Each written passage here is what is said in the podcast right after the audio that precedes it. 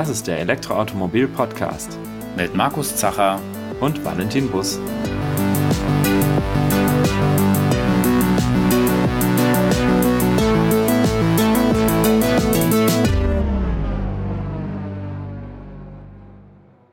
Herzlich willkommen, liebe HörerInnen, zur ersten Podcast-Episode im neuen Jahr. Wir läuten das neue Jahr auch gleich mit einem ja schwergewichtigen Thema ein – und zwar sprechen wir mal wieder über elektrische Lkw. Genau, da hat sich ja einiges getan, seit wir das letzte Mal drüber gesprochen haben. Das ist äh, ein gutes Jahr her. Das war die Episode 30. Und inzwischen gibt es ja tatsächlich schon elektrische Lkw mit Batteriekapazitäten von ja sogar 1000 Kilowattstunden und eben auch entsprechender Reichweite. Das war damals noch gar nicht abzusehen, dass das so schnell geht. Und hier reden wir explizit nicht vom Tesla Semi, der ja praktisch für den europäischen Markt vielleicht auch erstmal gar nicht relevant ist, weil der sehr stark für Amerika optimiert und ausgelegt ist, sondern tatsächlich von einem europäischen Truck. Genau, und äh, hinter dem ähm, verbirgt sich das Schweizer Unternehmen Designwerk. Und ja, was es mit diesen E-Trucks mit bis zu 1000 Kilowattstunden Batterien auf sich hat, das verrät uns in der nächsten guten halben Stunde Markus Erdmann. Hallo und herzlich willkommen. Hi, ich freue mich heute bei euch zu sein.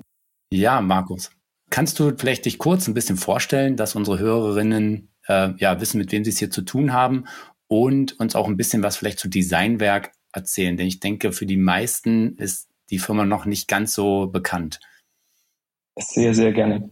Also äh, Markus Erdmann, ich leite das äh, Produktmanagement bei Designwerk. Also ich kümmere mich um die Strategie, die Fahrzeugeigenschaften.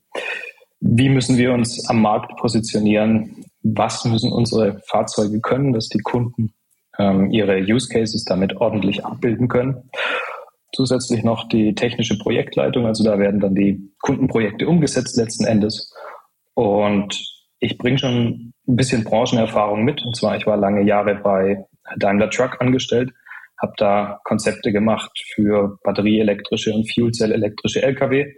Und ich habe in Karlsruhe noch am Karlsruher Institut für Technologie Elektromobilität studiert und mich da in mein, meiner Master of Science Thesis mit den verschiedenen Technologien beschäftigt, äh, mit einer TCO-Rechnung. Und deswegen arbeite ich jetzt an batterieelektrischen Fahrzeugen, weil ich glaube, das ist wirklich die Zukunft. Und die Weinberg ist da ähnlicher Meinung, deswegen passt es ganz gut. Ja, wir sitzen in der Schweiz in Winterthur. Die komplette Entwicklung, die komplette Produktion sitzt in der Schweiz. Wir produzieren alles hier am Standort und wir sehen uns als eine Art Enabler in dem Wandel, Wandel hin zur Elektromobilität. Also wir bieten möglichst gesamtheitliche Lösungen an ähm, für die Kunden in Form von Ladegeräten, Elektrolastwagen, äh, aber auch Custom-Made Batteriesystem. Also wir bauen unsere Batterien tatsächlich selber. Mhm. Und ganz früher sind wir als eine Art Designstudio gestartet, also eine Entwicklungswerkstatt, Kreativprozess. Und äh, das zieht sich bis heute durch. Also wir bieten immer noch Auftragsentwicklung an. Aber die, die LKW sind mit Abstand der größte Umsatzbringer. Mhm. Wann seid ihr da eingestiegen in dieses LKW-Geschäft? Genau, und zwar in Form von einem äh, Leuchtturmprojekt. Also das war gefördert vom äh, Schweizer Staat. Ähm, Leuchtturmprojekt zu E-Wertstoffsammelfahrzeugen. Das war 2016. Die Firma gibt's aber schon ein bisschen länger. Und äh, das fing alles so ein bisschen an, äh, als unsere Gründer, der äh, Frank und der Tobi, mit so einem elektrischen Zweirad um die Welt gefahren sind in 80 Tagen und sich dann gedacht haben, es gibt ja ziemlich viele Steckdosen, ziemlich viele Lademöglichkeiten. Das muss doch auch noch für andere Technologien funktionieren. Dann haben wir die Schnellladegeräte entwickelt, Batteriesysteme und eben 2016 das Wertstoffsammelfahrzeug. Und seitdem das Portfolio immer weiter expandiert und äh, ich glaube, der größte Meilenstein ist im letzten Jahr gekommen, äh, 2021 gekommen. Und zwar Volvo hat einen 60-prozentigen Anteil an uns gekauft. Also wir sind kein Kleingewicht mehr, äh, ganz im Gegenteil, wir haben mittlerweile viele Lkw draußen. Mhm. Unsere Kunden haben mehr als vier Millionen Kilometer schon absolviert, rein batterieelektrisch. Und wir haben wahrscheinlich gerade die größte Varianz draußen. Also wir können die meisten Lkw anbieten von allen Herstellern, obwohl wir nur so klein sind. Mhm. Ja, jetzt hast du gerade schon äh, gesagt, Volvo hat äh, an euch ähm, ja Anteile übernommen. Ähm, das kommt ja auch nicht so ganz von ungefähr, wenn man sich die, ähm, ja, die Fahrzeuge anschaut. Man kann ja auf eurer Homepage sich da ein bisschen durchklicken. Dann sieht man ja, wenn man sich ein bisschen mit ähm, Lkw auskennt, dass das äh, irgendwo eine Basis von Volvo ist.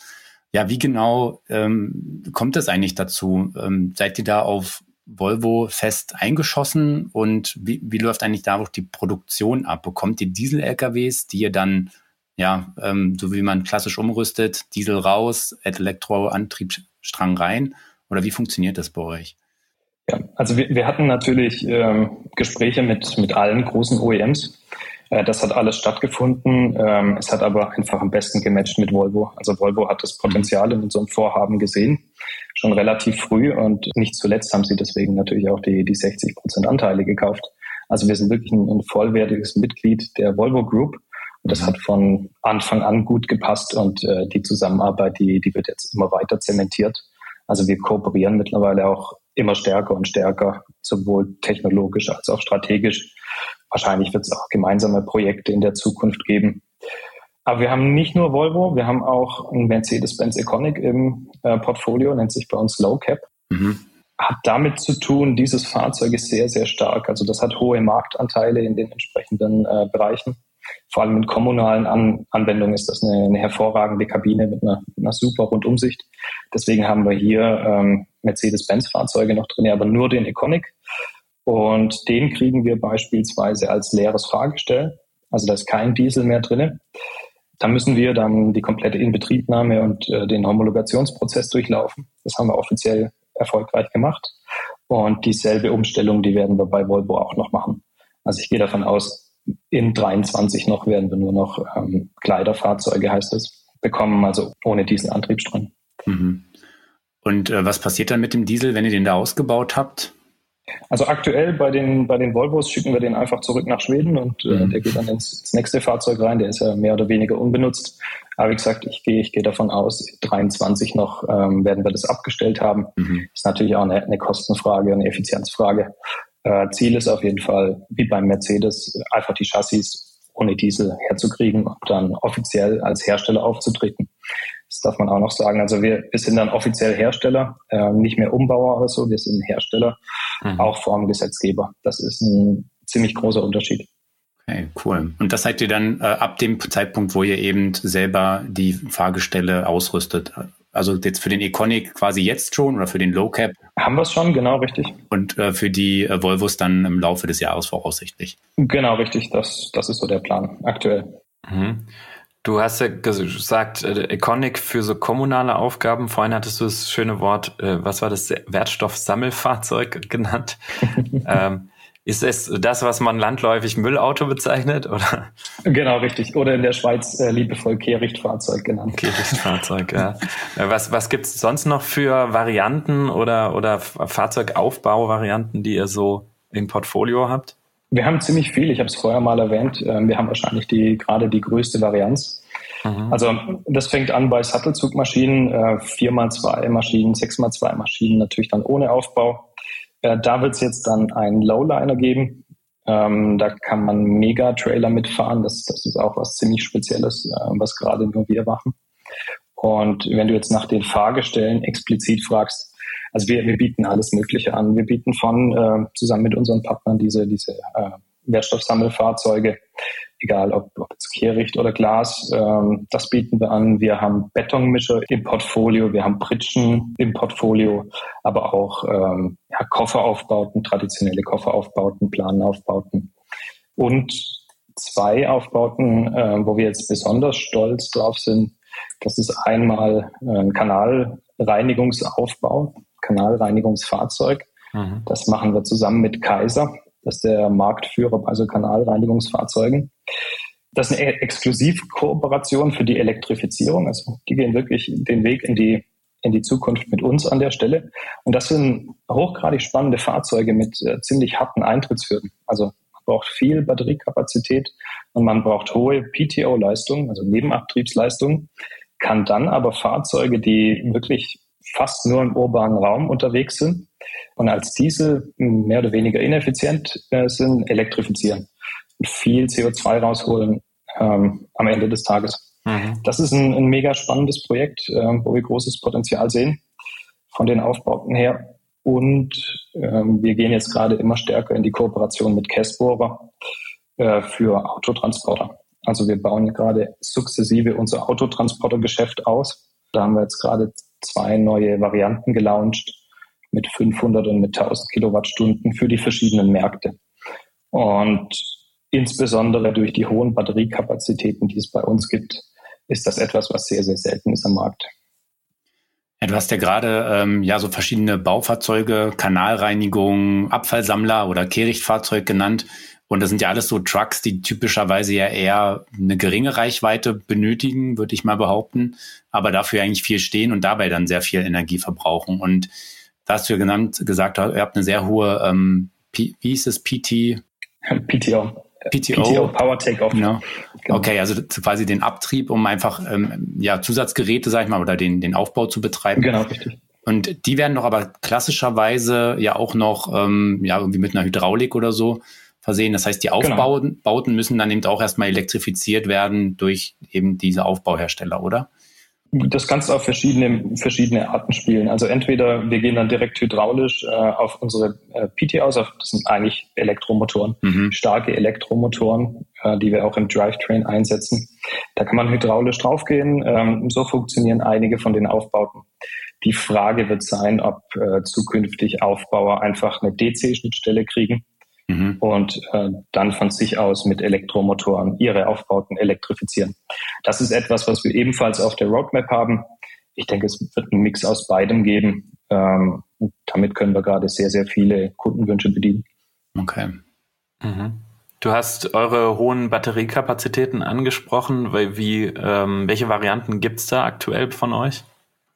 Ja, am häufigsten verkaufen wir, Stand jetzt Anfang 23, 220 Kilowattstunden Batterien und davon entweder zwei oder vier Stück, je nach Fahrzeug. Mhm. Zum Beispiel in so einer großen Sattelzugmaschine können wir bis zu vier unterkriegen. Das ist äh, einer von unseren sehr, sehr starken USPs. Wir lancieren jetzt aber im Spätsommer eine neue Batteriegeneration. Die hat denselben Footprint, wird dann aber 250 Kilowattstunden haben. Mhm. Und dann kommen wir auf die, wie ihr es vorher schon gesagt habt, 1000 Kilowattstunden. Da bringen wir dann noch eine kleinere Variante davon, eine 125 Kilowattstunden Batterie und können dann von 375 Kilowattstunden hoch bis zu den 1000 alles anbieten. Da sind wir dann sehr, sehr flexibel. Und wenn man sich das mal anschaut, noch Ende der letzten Dekade, vielleicht so 2018, 2019, ja. waren in demselben Bauraum nur 170 Kilowattstunden möglich. Wir haben also Stand heute 50 Prozent mehr Energie äh, drin wie damals. Und das ist für die kurze Zeit äh, ein wunderbarer Fortschritt und zeigt, wo die Branche hingeht. Okay, und ihr habt euch aber jetzt komplett auf Batterien eingeschossen. Also es äh, geistert ja immer noch das Thema Wasserstoff auch so durch die Medien vor allem, aber auch durch die Köpfe teilweise für, für Langstreckenanwendungen, für Lkw zum Beispiel. Ähm, das ist eine, eine total berechtigte Frage und ich glaube, bis vor vielleicht fünf Jahren gab es auch keine wirkliche Alternative. Wir erkunden die Alternativen ja jetzt gerade erst, wie ich euch erklärt habe, mit den 1000 Kilowattstunden, mit dem, was Tesla gerade macht. Ich habe da eine relativ klare Meinung. Ich habe mich lange mit dem Thema beschäftigt. Also beispielsweise in meiner Masterthesis habe ich mich um eine Technologie-Extrapolation gekümmert und äh, eine TCO-Rechnung auf der Basis. Ansonsten in meinem vorherigen Job äh, Fuel Cell und äh, batterieelektrische Fahrzeuge betreut. Mhm. Und da gibt es mehrere Antworten zu der Frage. Die technische Verbesserungsrate, die ist aktuell und schon seit langem deutlich höher bei BEVs als bei Fuel Cells. Also wenn man sich die ersten Fuel Cell Fahrzeuge anschaut, so eine A-Klasse von Mercedes oder von mir aus auch den, den Bereich von Toyota in der 10er Dekade, mhm. das war technologisch deutlich besser als die zeitgleichen batterieelektrischen Fahrzeuge. Und jetzt aber, seitdem es Purpose-Built BEVs gibt, ähm, die haben technisch wenig bis keine Nachteile mehr. Schaut euch die, die modernen Teslas an oder von Mercedes die Fahrzeuge, äh, was Reichweite und was Ladezeit angeht. Oder haben sogar Vorteile, äh, die sind mittlerweile sogar günstiger wie Fuel-Cell-Fahrzeuge. Da sieht man, die, die Technik wurde schneller besser und schneller günstiger. Mhm. Und ich glaube, dieser Mechanismus, der spielt sich gerade bei LKWs wieder ab. und insbesondere Megawatt Charging und ähm, ja, Purpose-Built Fahrzeugarchitekturen, äh, wie jetzt zum Beispiel vom Semi oder wie das, was wir machen, das wird die Branche umkrempeln und da werden wir den, denselben Mechanismus nochmal sehen. Und der zweite Grund, der zweite große Grund ist einfach die Energieeffizienz und ähm, damit zusammenhängend die Gesamtkostenrechnung. Die ist eindeutig positiv in Richtung BEF äh, verglichen mit dem Fuel Cell durch die massiv gefallenen Batteriekosten und die Energiekosten, die daraus entstehen. Mhm. Äh, in 2022 sind da die ersten Studien, die ersten ordentlichen Studien zu dem Thema rausgekommen und die, die, die kommen alle zu demselben Ergebnis.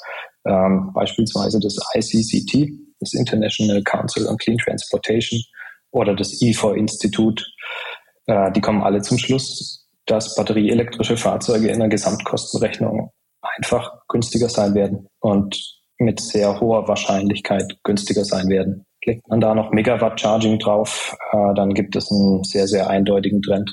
Und ich glaube, auch für uns als Gesellschaft ist es sinnvoll, wenn wir dekarbonisieren wollen, dann geht es unbedingt um die Effizienz, solange wir nicht ausreichend grünen Strom zur Verfügung haben.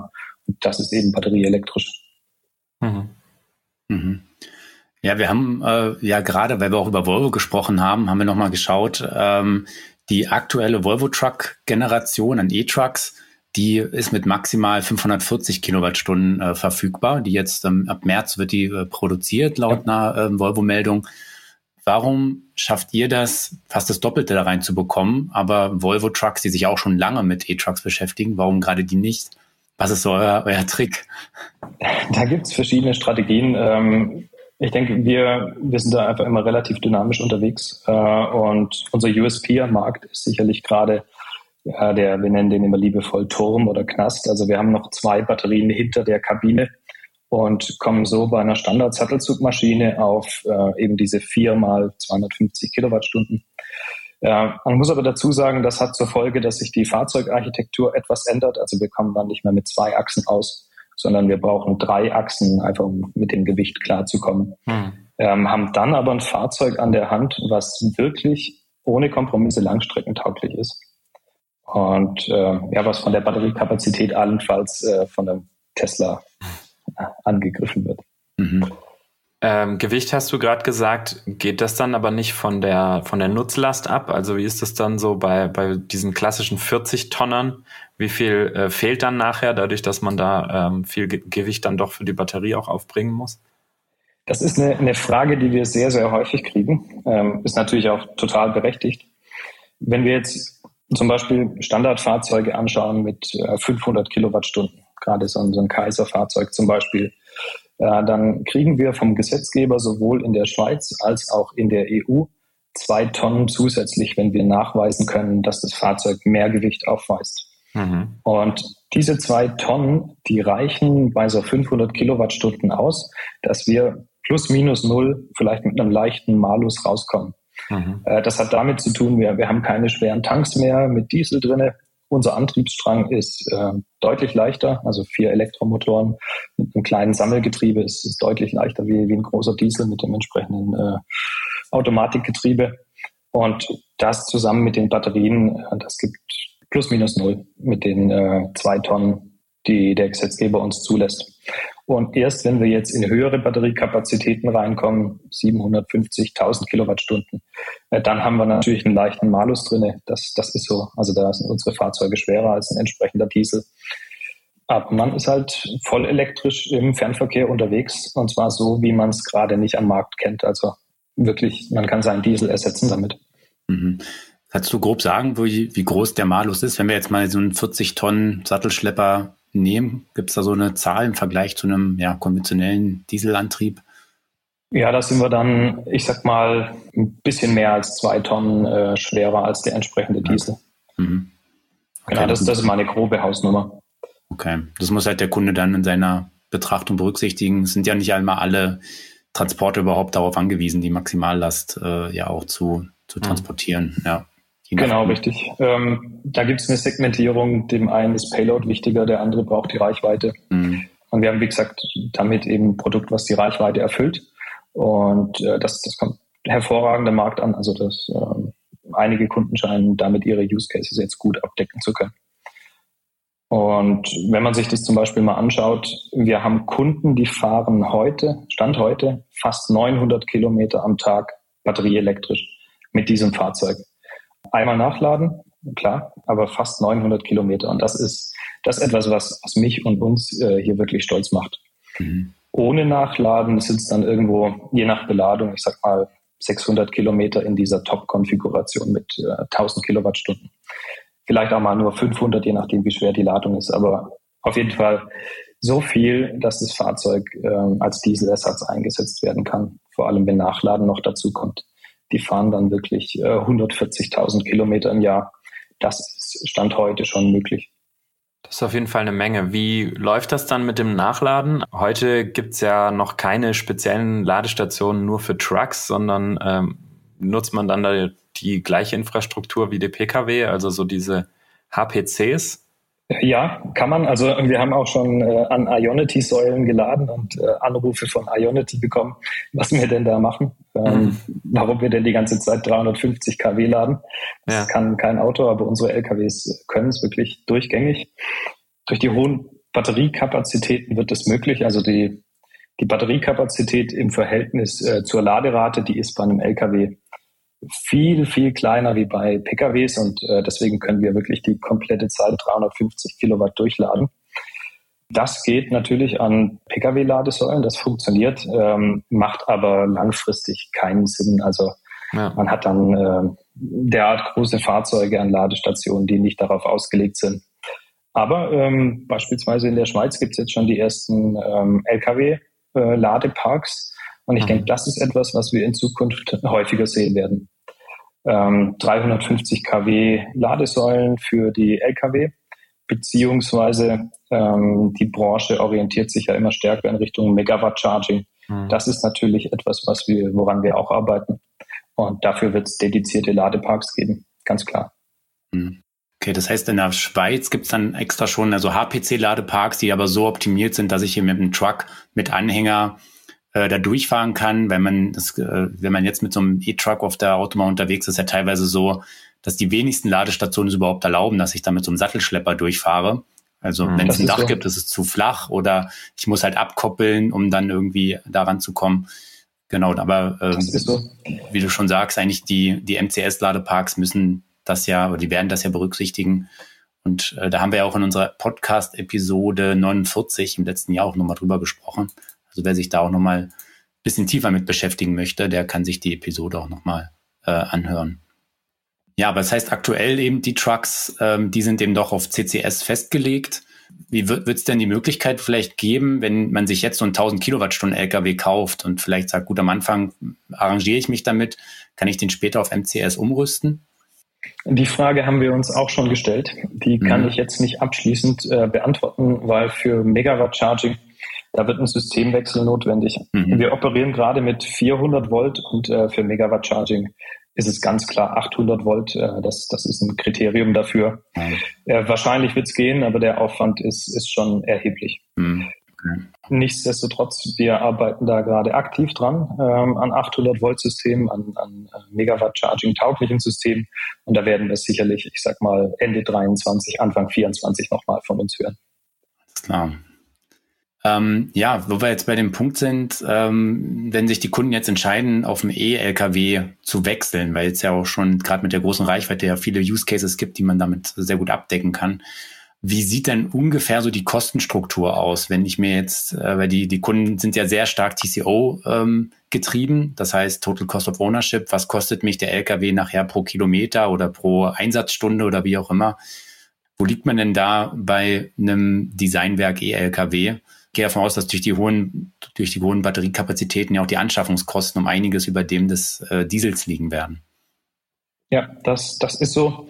Äh, das wird auch, ich sag mal, auf die nächsten Jahre immer noch so sein. Und erst wenn dann wirklich Fahrzeuge in Serienproduktion gehen oder auch Batterien in Serienproduktion gehen, wird sich das Verhältnis äh, ein bisschen, bisschen verkleinern, vielleicht sogar irgendwann kippen.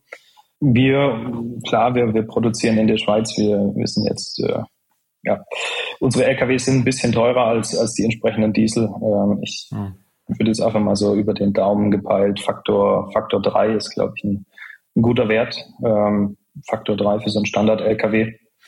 Das Gute ist, hier in der Schweiz haben wir eine LSVA-Befreiung. Ähm, das heißt, die Anschaffungskosten sind zwar höher, äh, die Kosten pro Kilometer sind aber deutlich niedriger.